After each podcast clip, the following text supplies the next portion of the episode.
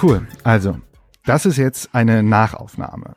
Hm, Das, was ihr jetzt hört, haben wir am nächsten Tag in der Post-Production des Podcasts zum Thema New Work, ähm, haben die gute Mary und ich und nochmal zusammengesetzt und uns ist eine Sache aufgefallen. Zu Beginn des Podcasts reden wir über Max Weber und Ka- Karl Marx und Friedhof Bergmann und wir reden sehr viel über den Sinnbegriff und Arbeit und Sti- Sinnstiften und äh, Überwinden und so weiter. Wir haben jetzt im Nachgang zusammen nochmal so, ich sag mal, eine Synthese generiert. Äh, Ob das jetzt eine Lehrbuchsynthese ist, wissen wir nicht. Aber für uns kam in der, in, in, ja, danach so die Debatte und äh, so ein paar Ideen haben wir angefangen zu diskutieren. Und ich würde jetzt einfach mal anfangen, oder Mary? So Ja, sehr gerne. Cool. Also, genau, ich habe Mary angehauen und meinte so, guck mal, Mary, der Max Weber, der sagt ja, jede Handlung ist Sinnstiftung.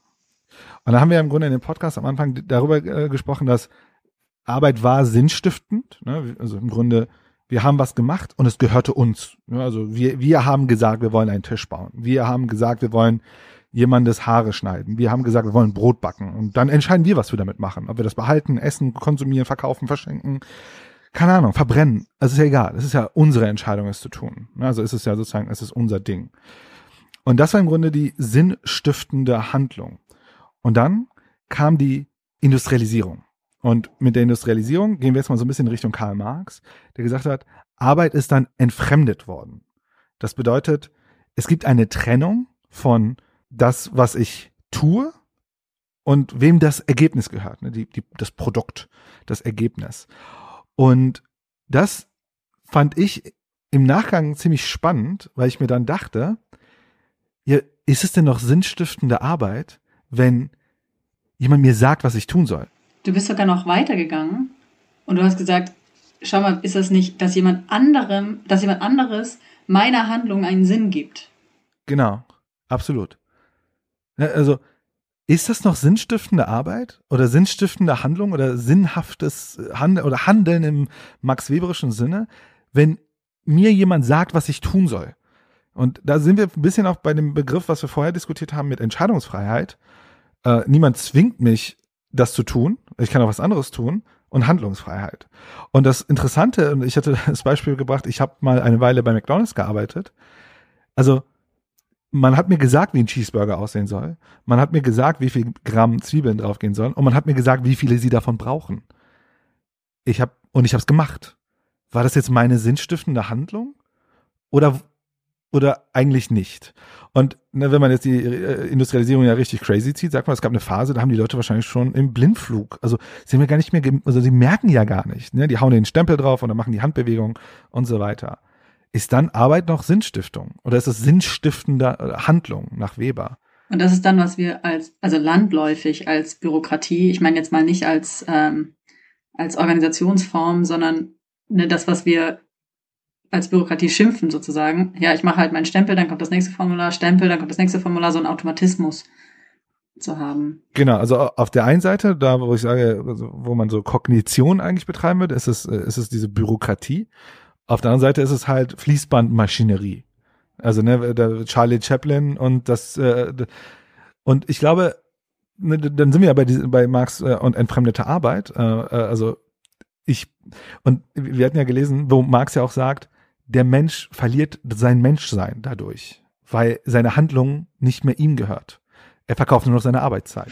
Und was man jetzt natürlich tun kann, ist zu sagen, okay, ich nutze Arbeit einfach nur als Vehikel, um Geld zu verdienen, um dann die Handlungen, die ich außerhalb der Arbeit betreibe, damit finanzieren zu können. Und die Handlungen außerhalb der Arbeit, die sind dann die, die sinnstiftend sind. Genau, das heißt, die Arbeit an sich verliert ja damit seine sinnstiftende Bedeutung.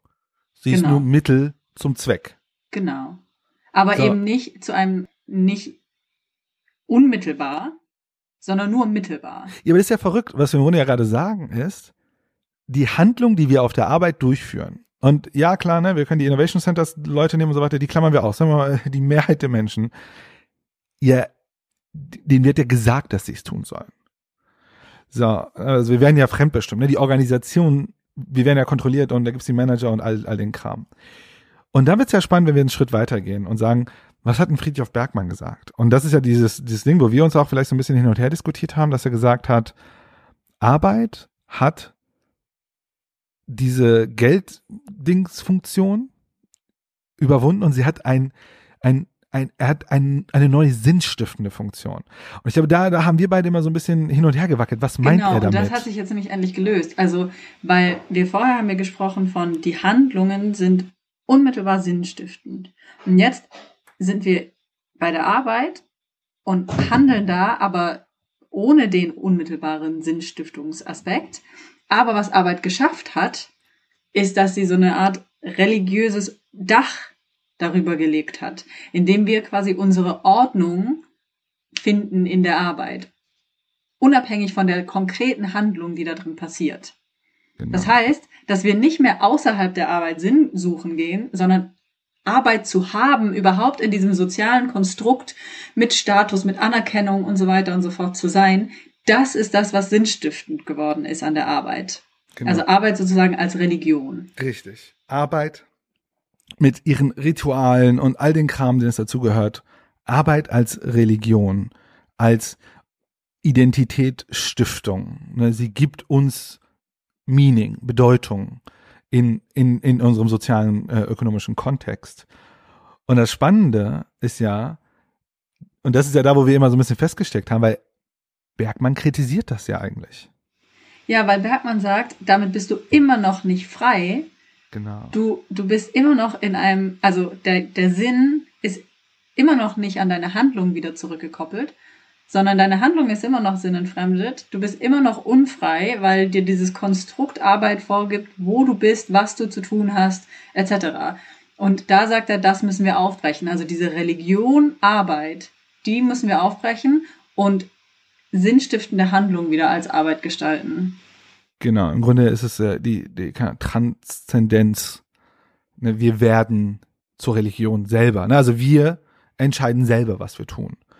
Und das ist ja mega spannend, weil ich meine, äh, da, da sagt er ja auch selber, ne, äh, äh, du, du, du machst das, was du wirklich, wirklich willst, und dann hast du diese andere Maschine, die, die kümmert sich darum, dass du dir keine Sorgen machen musst.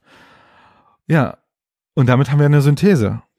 Ja, super cool. Danke, dass du es nochmal aufgebracht hast. Ähm, das hat für mich auf jeden Fall sehr viel Klarheit geschaffen. Ich glaube, das haben wir im Podcast selbst nicht ganz glatt gezogen bekommen, äh, aber jetzt mit so einem kleinen bisschen Abstand genau. sehr gut. Damit ist der Podcast noch mal zehn Minuten länger mit seiner äh, epischen Länge. Aber ich glaube, also sowohl für uns als auch für den geneigten Zuhörer, der es so lange ausgehalten hat, bis zum Ende das mitzumachen, vielleicht eine spannende Erkenntnis. Ob das jetzt, wie gesagt, äh, ich, ich, ich distanziere mich von Lehrbuchdefinition. Das ist jetzt einfach mal die Synthese, die wir gerade geschlossen haben aus Weber, Engels, no, nicht Engels, das ist der andere Dude. Marx. Weber, Marx und äh, äh, Bergmann. Bergmann. Cool. In dem Sinne, vielen lieben Dank, dass ihr so lange zugehört habt. Und Bis zum bald. nächsten Mal. Ciao.